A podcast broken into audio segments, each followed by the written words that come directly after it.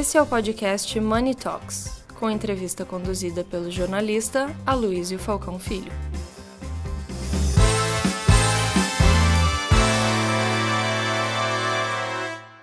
Mendes é um, um velho, velho amigo. Quantos anos você conhece já, Mendes? Nossa, tempo, hein? Putz, É que eu vou fazer igual o Tcheco, não vou falar disso, né, Tcheco? Tem uns 20 anos já. É, mais ou menos. Acho que um pouco, quase é, 30, eu acho já, né? Tá começando a sapor, né? É, eu acho que sim, de 20 a olha. 30. O, 20 a 30. o Mendes ele começou a carreira dele como garçom. Uma vez estava num, tava num jantar ali, come, deu, um, deu uma pane no serviço. Lá pelas tantas, o Mendes levanta, pega, põe um prato aqui, outro aqui, outro aqui, outro aqui e sai em direção à cozinha. Lembra disso? Claro que sim. Não é tão incomum fazer até hoje isso, às vezes quando eu faço. né? Mas, mas é incrível a habilidade que era assim, oito pratos nos dois braços. Eu nunca tinha visto isso. É. Daí falou, não, já fui garçom. Conta pra gente então o começo.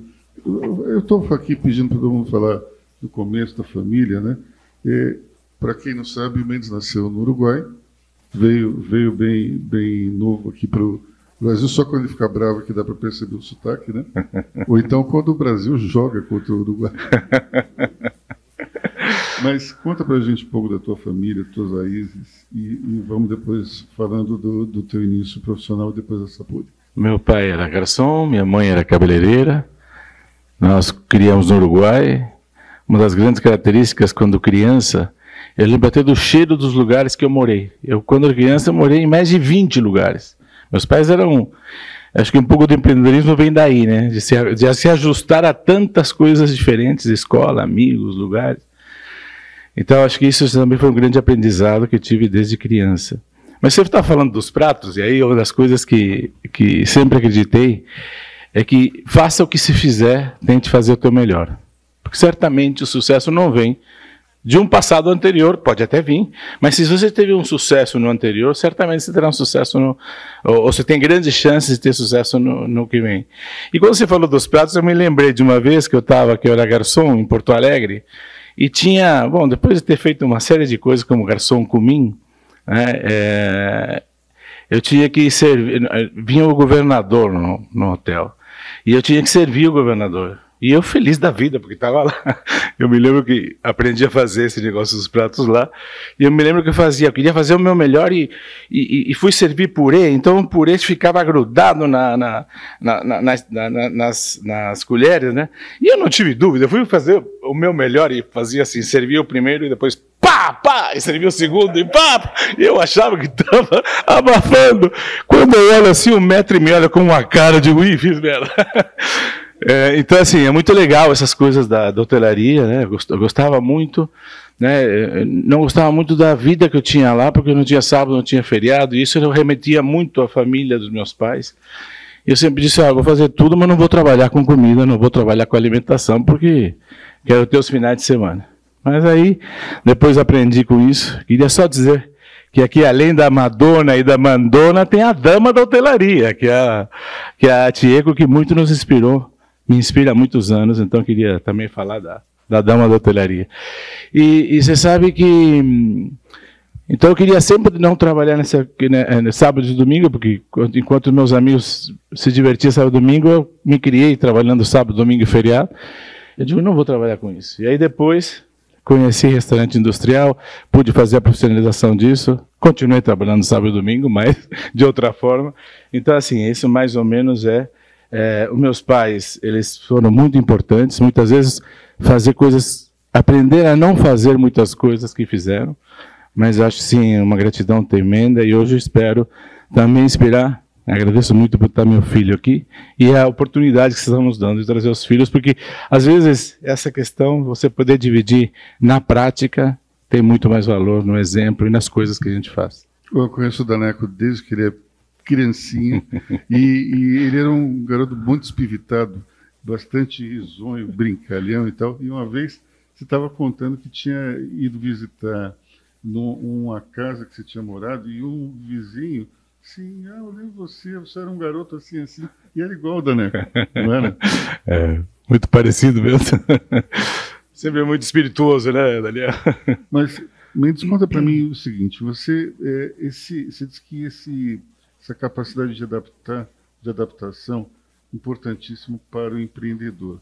Mas ao mesmo tempo, é, esse é um mercado extremamente exigente, difícil, é, uma competição muito grande. E você conseguiu crescer encontrando é, métodos que te diferenciaram da concorrência. Como é que surgiu isso tudo? Porque você não dá para dizer que é, você foi atrás dos métodos você criou seus próprios métodos. Como é que foi isso aí? Como é que deu esse estalo para você? Olha, muitas vezes quando você falou assim no empreendedorismo, assim, a, a força, o pensamento positivo, você sempre vê o copo meio cheio e não meio vazio e vê as oportunidades e não se e não se limitar a só o teu conhecimento ou da tua companhia, da tua empresa. Buscar o que tem de melhor e tentar trazer isso. Isso foi o que a gente fez no Brasil é, em 2000, em 1995, 97, fui para os Estados Unidos e vi que as cozinhas lá eram montagem, não era cozinha. E nós aqui ainda recebíamos a peça, cortávamos o bife. Quando eu chego no Brasil, eu disse, mas eu tenho que fazer alguma coisa parecida com aquilo. E não tinha processamento. O McDonald's estava começando o McDonald's na época e essa onda de processados. Eu digo assim, mas essa vai ser a saída. Quando eu comecei a fazer, é, o pessoal batia nas minhas costas e disse, mas o Brasil é mão de obra barata, por que você está fazendo isso? E aí foi, e hoje é uma grande fortaleza, e foi um modelo mental que é possível fazer. Né? Então, essa questão que é possível fazer, hoje ela se espalha por uma série de coisas e nos deu oportunidades incríveis, como por exemplo fazer a Olimpíada no Brasil. Isso foi uma coisa. Nós estava falando, eu estava falando de, de, gestão de crise, né? Vocês sabiam que o mais complexo que uma, que uma, que uma Olimpíada é só uma guerra. Não tem nada mais complexo que uma Olimpíada, ou, ou, a guerra e a Olimpíada. E ali a gente aprendeu muito questão de QG de guerra, de, de guerra não, desculpa, de, de, de crise.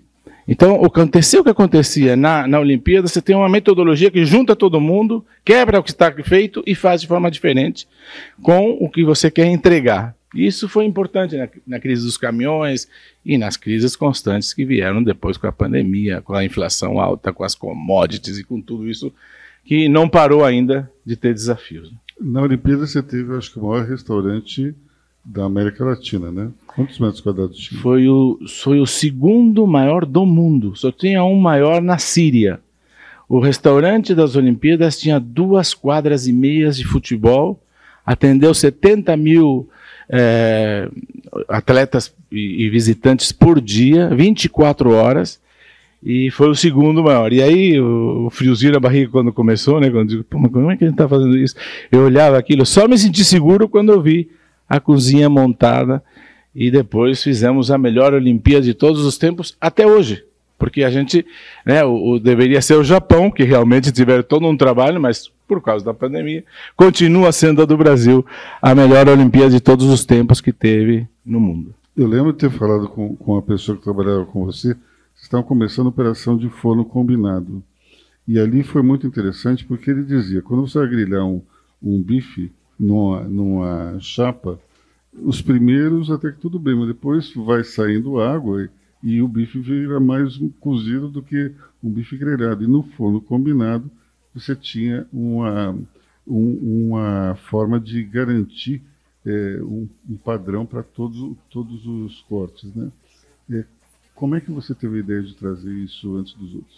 Então, essa tecnologia. Nós sempre trabalhamos no, no desenvolvimento das pessoas para que elas trabalhassem menos com as mãos e mais com a cabeça.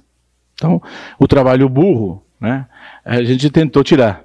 Né, e, e, tirou muitos deles. E quando você faz em grande escala aquelas chapas, imagina o que é você estar tá botando o grelhado, baixando assim, fazendo o calor, as coisas, a chapa fica grudada, enfim.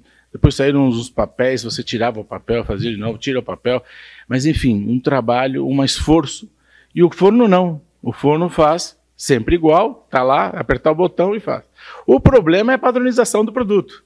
Porque o forno está tudo certo, mas se você tiver um bife assim e um bife assim, com o mesmo processo você faz mal passado e torrado. Então, assim, a gente descobriu que tecnologia não é uma coisa só. São as três: pessoas, produtos e equipamentos. Então não adianta nada você ter a pessoa treinada se não ter o produto. Se não ter o produto, se tiver o equipamento. Então é complexo. E quando você faz simples coisas em tamanhos complexos e se tornam mais simples depois, você tem um modelo mental, um mindset que te ensina a, é possível, é possível, é possível. E a gente tem evoluído muito de lá para cá. Tanto é que a Olimpíada nos certificou hoje para fazer eventos. A gente está fazendo experiências em eventos. Agora estamos fazendo trabalho nos teatros, onde a gente quer fazer mais coisas. Não é só colocar o artista junto com as crianças, é trazer experiências gastronômicas. Então, nos dinossauros vai ter fumacinha, não sei. Cada vez mais trabalhar com experiência.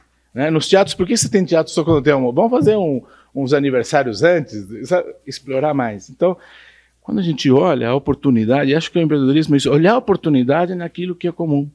Né? Esse que é o desafio. E aí você vai desenvolvendo, vai, vai contagiando a empresa com isso, é, e vai se autocriticando e, sendo, e tornando-se o exemplo. Não, não, não, não gosto. Você tem que ter discurso, obviamente, tem que ter treinamento, mas o melhor treinamento é a prática. É, o, o que você faz de fato. Assim é para filho, assim é para empresa, assim é para executivos e assim tem sido isso Bom, você, você já estava olhando o mercado de varejo há algum tempo, né? Olhou algumas oportunidades para entrar aqui no Brasil, é, tentou fazer um takeover. É, como é que foi que você chegou até o Alex Atala e conta um pouco dessa operação?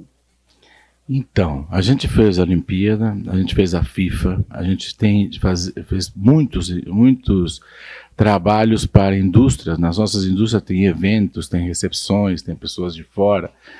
Não era alguma coisa desconhecida para nós. Só que quando você falava em sapore, né, você só lembrava da comida industrial.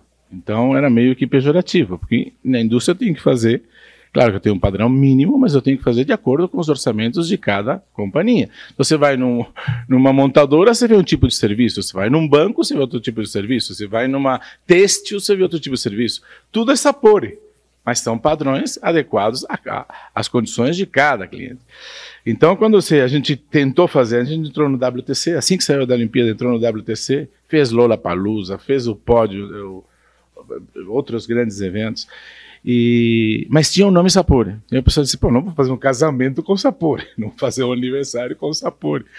Então aí a gente vinha num namoro com a Atala há algum tempo, né? E algum tempo vinha, e aí o Atala também, com a pandemia, começou a rever os seus, as suas questões, começou a sair muito mais do Brasil para fora, tanto é que ele ganhou esse ano de novo o melhor chefe do Brasil e o décimo do mundo.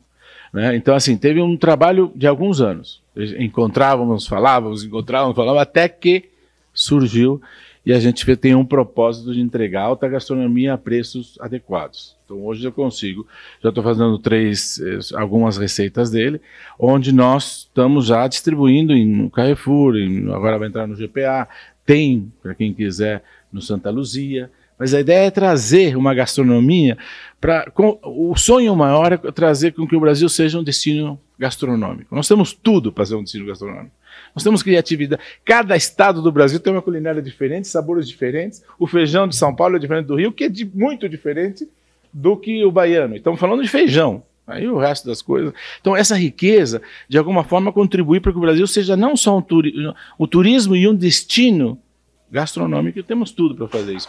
Então, inspirado nisso, trabalhando com, os, com, as possibilidades que o Brasil consegue ser hoje em termos de SG, né, de, da Mata Verde, de tudo isso, das nossas raízes, as nossas coisas, é, nós estamos muito fortes trabalhando em trazer e contribuir, né, não, não, ser, não só ser o principal, é ser com, com mais pessoas, contribuir junto para tornar o Brasil mais destino, destino de gastronomia. É, e ontem eu estive falando com o Alex lá do, do Rosewood, nós estamos com projetos bem interessantes, trazendo e, e, ajudando o Brasil a se tornar o que um dia vai se tornar, que é um destino gastronômico. Teve um momento da empresa que foi muito complicado, se não me engano, foi quando teve uma maxi desvalorização. Né? Conta para a gente como é que foi isso. É, que eu lembro a primeira vez que, que eu vi uma palestra tua, você ficou um tempo falando nisso, e eu fiquei pensando, como é interessante alguém focar no problema para a gente entender o presente. Conta para a gente. É, foi muito. É, na verdade, assim, foi um, uma série de coisas. Tinha, o que ajudou que tinha crise externa. Né? Então justificava. Mas o maior problema foi interno. É, foi uma empresa que é, cresceu muito rápido. E é o que você falou, Gilson. A, a, empresa cresce assim e as pessoas crescem, né?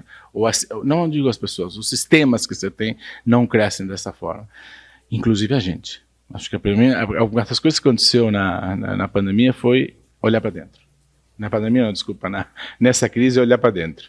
Depois teve que olhar para dentro da pandemia, tem, enfim, sempre tem que olhar para dentro, mais do que para fora, porque o que vai acontecer é o que se faz de dentro, de fato. E você sabe que quando aconteceu aquilo, nós estamos trazendo, já estávamos, esse projeto que eu digo dos processados, a gente teve um trabalho incrível para fazer. Cresceu, é, desafiou a indústria, fez um monte de coisa, é, houve preços errados, a gente teve que suportar isso porque estava criando um mercado novo. Então, e junto com tudo isso, as commodities estavam lá em cima. Então, o petróleo estava a 100 dólares, e aí nós tínhamos condições nas, nas commodities de pagar um pouco mais para a indústria para trazer isso e fazer os processados funcionarem. Só que de uma hora para outra fez bum, caiu. Ah, aí a, a, desculpa, as commodities estavam a 60 e deu, deu, de, não, deu uma caída das commodities, isso mesmo.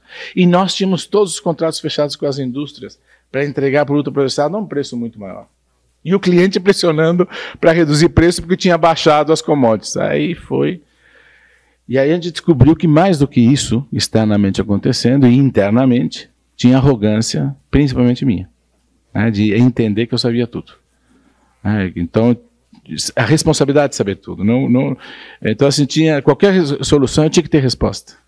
E quando ele é à minha volta, eu tinha criado uma equipe de executivos iguais. Então, o cara de recurso humano tinha que ter resposta para tudo, o cara de suprimento tinha que ter resposta para tudo, todos tinham que ter resposta para tudo, porque o modelo era eu. Então, na verdade, isso fez a empresa, e foi um, aprender e ter chance de reverter, acho que foi a grande questão, a, ter oportunidade de reverter ou esse grande erro, porque a gente estava acabando com a empresa e achando que estava tudo ótimo. Então, rever isso e entender que quando você não sabe, você tem que ter. Apesar de a gente ser muito humilde na prática, né? Quem trabalha com serviço tem que ser humilde. Não adianta, você não vai fazer outra coisa. Você tem que servir os outros, tem que gostar de servir os outros. Então não adianta você não ser humilde. Se você não for humilde, vai trabalhar em outra coisa. Então, mas mesmo com essas práticas no dia a dia, na cabeça não era bem assim. E aí a gente se deu conta. E para mim foi um exemplo enorme. Porque depois somado com a pandemia, hoje eu não estou dia a dia na empresa. E a Sapori cresceu muito mais a partir disso. De musculatura dos nossos executivos, e não só os novos. O nosso CEO tem mais de 20 anos, as nossas pessoas de operações têm mais de 20 anos. Nós somos uma empresa de serviço que retém muito as pessoas.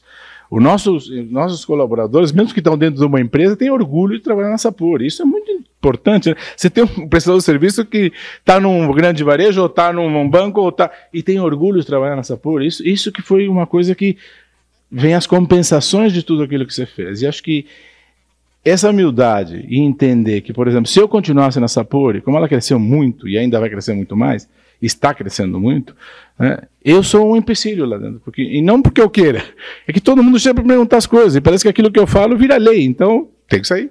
Então é muito difícil isso, né? Você ter que sair da empresa por o bem dela, e aí, e aí mas à medida que isso for, foi acontecendo, veio outros ganhos, outros ganhos, outros ganhos, e a empresa hoje está muito mais segura do que quando o Mendes estava lá dentro. Como é que é a tua cabeça para justamente deixar a empresa sem você? Porque não é fácil. Está acostumado a todo esse tempo as pessoas perguntando, você é a grande referência. Como não, é que é? É, eu tenho assim um exemplo a ser dado, né? continua sendo uma referência em termos do, do que é o propósito da empresa, isso é, é, continua sendo, mas eu trouxe até um fundo, em, maio, em abril desse ano, nós temos um fundo na companhia que tem 20% da empresa. Isso está é, no processo propositalmente para profissionalizar a Sapori. Implementar uma governança. Total. Já tinha. Nossos números já são auditados há 15 anos. Nós fechamos nossos balanços trimestralmente. Então não estava. Não, não Só que mesmo com tudo isso, como eu estou saindo, aí fica muito. Como eu estou saindo, não, estou no conselho, mas e o nosso conselho é, é, mensal e trabalho com os diretores, né, é, de 15 em 15 dias, faço uma reunião mais inspiracional, mas era importante trazer um, por duas coisas, sinalizar a abertura de capital, que também é uma das, nossas intenções fortes, e a segunda é trazer uma gestão profissional de cobrança. Porque quando você é, você é dono de uma empresa e cresceu muito, você acaba falei com o Mendes, está tudo certo. E não é bem assim, né? Não, apesar de ter números e tudo, mas assim, e, e tá tudo certo, sim, porque eu acho que hoje em dia, mais do que fazer, você tem que fazer, fazer parte do time que faz, né? Então, não, não, não, isso, isso funciona e vai continuar funcionando. Mas a visão do fundo foi importante. E eu tive muito cuidado de escolher o fundo. Não escolhi um fundo muito grande, é um fundo internacional, é o Eicon, né? Já tinha feito algumas coisas aqui com a Dori e com outras empresas. Então eu tive muita sorte também, pelo menos por enquanto. Estou né? muito feliz com, com, com o fundo porque ele se ajustou bem ao que a gente precisava e está contribuindo muito no, no, nível de pessoas que a gente está trazendo. É, que estão muito boas. No, no, na M&A a gente trouxe um pessoal muito legal, agora está trazendo no financeiro, mas é, é, gente boa que, sabe, gente jovem boa que consegue auxiliar nesse modelo de profissionalização. Estou muito satisfeito com, com os passos que estamos dando. Como é que será o futuro? Teremos mais parcerias com chefes? Você vai entrar mais no varejo? Quais são os planos? Olha, os planos são bem ambiciosos em várias áreas. Né? Na área de eventos, com a hoje nós fazemos todos os eventos que a Atala tem. Então, qualquer coisa que você vê do Atala que tem eventos, seja o carnaval, agora fechamos dois carnavais, fechamos outros eventos, tudo que tem o sete gastronômicos, fizemos a, a Latam Retail Show agora aqui. É, todos os eventos que, que tem o nome Atala hoje são Sapori. É, nós somos hoje nós temos o nome Atala junto com a gente, fazendo todos os eventos, recepções. Então isso aqui, essa área está crescendo muito, até porque ela mesma está crescendo muito. É, então nós estamos crescendo muito nessa área. E temos a área de serviços completo. Né? Então, hoje a Sapori, aproveitando essa confiança que tem com as pessoas, com, com, os clientes, fazer comida dá uma relação de confiança muito grande. E prestação de serviços também de confiança. Né? Não é, é outra coisa. Então, como a gente tem atestado confiança com, com os clientes que estão com a gente, agora a ideia é fazer portaria, segurança, limpeza, e já crescemos bastante, estamos com 50 milhões de faturamento, claro que. E aquisições de empresa que vem com o fundo é nessa, é nessa área. Então a gente tem uma robustez, isso não é, no, é novo para nós, né? E no Brasil não deu muito certo, mas lá fora é o que mais funciona. Hoje você tem muitas, as empresas lá fora têm começaram com alimentação e hoje estão a solução completa de serviço. E a gente se surpreende no Brasil com tantas oportunidades que tem, funcionando ainda de forma muito arcaica. Então, assim, a gente tem muitas oportunidades. E internacionalização, como é que está? nós estamos na Colômbia e no México. No México a gente não, não conseguiu, né? Não conseguiu, não conseguiu. Uma porque o Brasil cresceu muito, continua com uma expectativa muito forte, então a gente não não levou também a a minha culpa, a nossa culpa é que não demos atenção de vida no México. Na Colômbia está indo muito bem e temos projeções internacionais, mas neste momento focados no Brasil nas oportunidades de criar modelos e, e no Brasil de sucesso para depois exportar. Algumas das nossas divisões estão exportando, inclusive os, as, o Suvide de comida congelada já está exportando e está se preparando muito para exportar para fora o sabor brasileiro. É, e essa é uma, é uma indústria que a gente está favorecendo muito também, que tem naquela nosso, nossa lógica de trazer é, destino gastronômico para o Brasil. E você, quando você fala em sous explica melhor, pessoal, porque eu acho que nem, nem todo mundo sabe como é que funciona. Bom, sous significa é, a vácuo em francês. Né? Então, sous vide são um produto que você faz de alto valor, você consegue. É, alguns produtos você leva até 18 horas de cozimento em fogo baixo. Né? Você tem uma temperatura de 54 a, a 95 graus, você cozinha em longo tempo.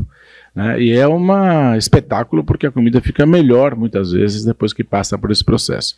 E temos a única empresa de sous grande no Brasil, que tem CIF, que tem todas as condições. Então a gente tem hoje, atende muitas empresas, os produtos da Sadia no Subide são nossos, alguns do Ceará, agora está fazendo com a Aurora.